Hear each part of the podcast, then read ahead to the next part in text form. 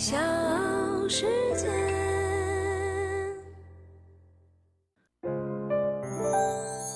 大咖故事，故事舅舅，越说越有。他在二十一世纪初就成为我国艾滋病防控的关键人物，其后几乎从不缺席任何一场传染病防控战役。新冠疫情让他的名字家喻户晓，但他却期待着和疫情退出公众视线的那一天。他就是我国疾病预防控制中心流行病学首席专家吴尊友。我是唐莹，欢迎各位收听和订阅《大咖故事》专辑。同时呢，在微信公众号当中也可以搜索添加关注“大咖故事”，我们的微信公众号已经正式上线了。今天的大咖是中国疾病预防控制中心流行病学首席专家吴尊友。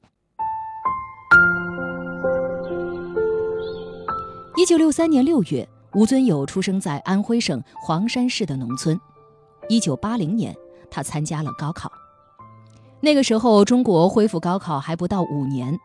当年本专科招生总人数为二十七点九万人，高等教育毛入学率仅为百分之两点一六，竞争非常激烈。面对人生的关口，十八岁的吴尊友没有太多的想法，只想着有书可读就很幸福了。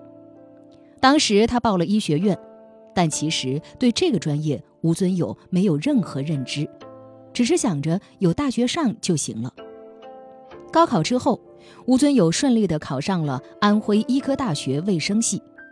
刚开始，他对这个盲选的专业一无所知，直到开课一段时间之后，他才了解到什么是公共卫生。五年的卫生系学习，既包括临床医学专业课程。也还有卫生防疫站的实习，吴尊友被分配到安徽巢湖地区医院实习临床实践，在上海市闸北区卫生防疫站实习公共卫生。毕业之后，他又考取了母校的流行病学硕士，并在1988年顺利的毕业，进入了安徽省防疫站工作。1989年，云南发现了146例艾滋病感染者。都是西部边境地区的静脉吸毒人群，这是我国首次发现艾滋病流行疫情。同年，美国国立卫生院的培训项目和中国卫生部合作，计划在国内疾控系统中考试选拔一名公派留学人员。当时在安徽省防疫站工作的吴尊友参加了选拔，并在两年之后拿到了这个名额。去往美国加州大学洛杉矶分校攻读流行病与卫生统计博士学位。吴尊友的博士生导师专攻的就是艾滋病防控方向。一九九五年，拿到博士学位的吴尊友学成归国，在后来的故事里，他成为了我国二十一世纪初艾滋病防控工作的关键人物。吴尊友毕业的一九九五年，恰好是我国的艾滋病防治基础设施起步的一年。一九九五年的一月，由卫生部牵头支持，我国第一次建立了国家级艾滋病哨点监测系统。一九九六年，国家艾滋病预防与控制中心开始筹建。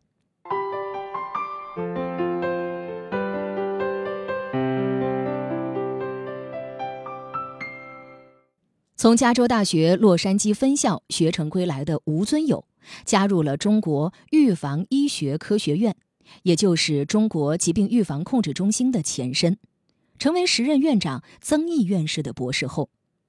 当时，吴尊友主要负责艾滋病行为干预方向。一九九六年，在他的推动下，我国开始了第一个针对性工作者的艾防干预项目。包括艾滋病知识科普、发放安全套等。艾滋病的传播途径包括性传播、血液传播和母婴传播。其中，云南边境最初出现的疫情，就是因为多名吸毒人员同用一个没有消毒的针具，由血液传播造成的感染。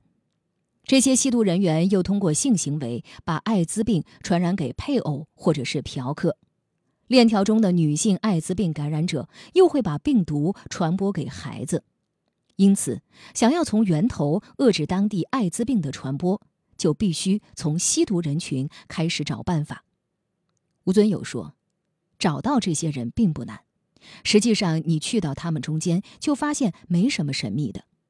当然，你必须要跟他们打成一片，同吃同住。他们喝的水，我端过来就喝。”在吴尊友等专家的建议下。我国在一九九七年开始向吸毒者介绍安全注射技术和减少危险注射措施，并在两年之后在全国开展清洁针具交换试点。当时防控工作者希望能向吸毒人员推广清洁针具，但是吸毒人员担心自己在取针具的过程中就会被抓捕，因而不愿意配合。这就需要爱防所和公安系统缉毒队进行协调，或是在缉毒人员中找到一些志愿者，由他们统一搜集旧的针具，拿到针具交换室换回清洁针具之后，再发给不愿露面的吸毒者。同时，爱防所也联合卫生公安部门，在吸毒人群中推广美沙酮疗法，帮助推进毒品戒断，进而控制吸毒人群中艾滋病的流行。二零零一年，国务院办公厅印发了《中国遏制与防治艾滋病五年行动计划》，把针对高危行动开展干预工作写入了条例。吴尊友等国内首批爱防人员的努力收到了政策效果。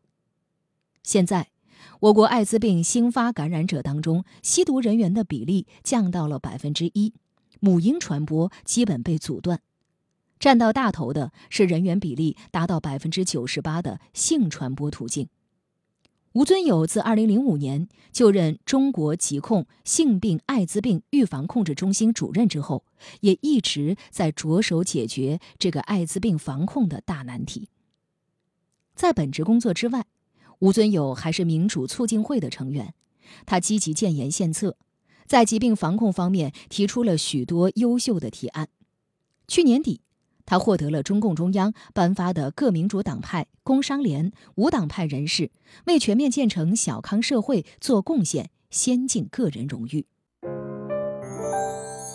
大咖故事，故事舅舅，越说越有。这里是大咖故事，我是唐莹，欢迎各位继续收听和订阅。今天的大咖是我国流行病学首席专家。吴尊友，同时呢，也欢迎您在微信公众号当中搜索“大咖故事”，添加关注。由于奥密克戎的传染性强，那么隐匿性强，就是症状比较轻，使得呢我们在第一时间发现最早的病例的话呢，就变得更加困难。这也就造成了的话呢，这个这起疫情多个省的同时发生，它就要求呢我们的反应速度要更加快。刚才呢，我们听到的就是吴尊友关于奥密克戎所引发的这轮疫情的一些观点和建议。新冠疫情的爆发让吴尊友的名字家喻户晓，而在此之前，虽然吴尊友等一些疾控专家做了大量的传染病防控工作，但是都不为大众所知。在参与疫情调查的工作当中，吴尊友必须要做第一个下结论的人，而这是一件无比艰难的事情。尽管他有着扎实的专业知识和每天积累的研究报告支撑，但是扛起一座城，甚至是一个国家的公共卫生，其压力是常人难以想象的。吴尊友表示，他期待着自己随同新冠疫情退出公众视线的那一天，但是他也认为这是一个非常艰难的过程。对于和新冠病毒长期共存的说法，他保持观望态度。新冠或许将彻底改变整个世界，也会让我们对传染病的认识发生巨变，让世界的生活规律全部要和疫情以前的状况告别。从二零二零年一月起，吴尊友参与到我国新冠肺炎疫情防控的一线工作，运用专业知识研判疫情的走向，为防疫相关决策提供科学依据。三年疫情防控一线的工作。大家觉得吴尊友有了变化，他比以前清瘦了很多。这位五十九岁的公共卫生专家坦言，两年多持续的高强度抗疫工作让他压力很大，以至于身体也出现了一些状况。谈到新冠疫情，他一直来回提到四个字：责任重大。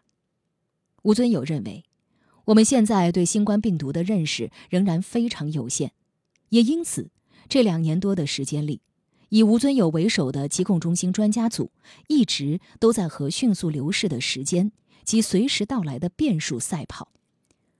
吴尊友的专业是流行病学，这门学科通过研究疾病发生的规律和影响因素，依逻辑判断疾病的病因，寻找传播规律，进而制定控制和预防疾病的对策。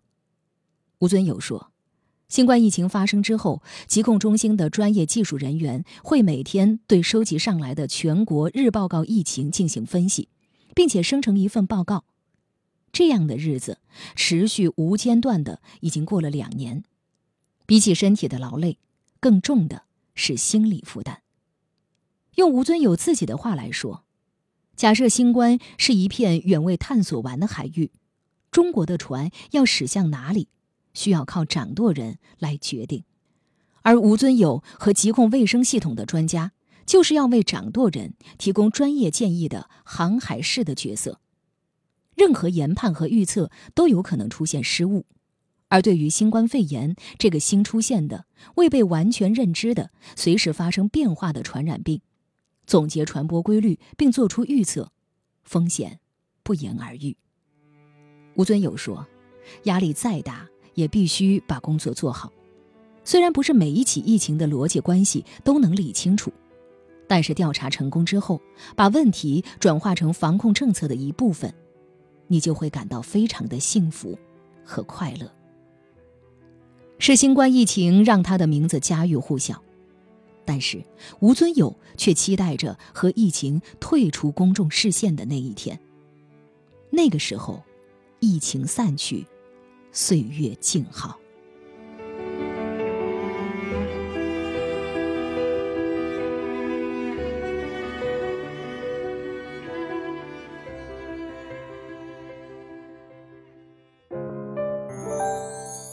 大咖故事，故事舅舅，越说越有。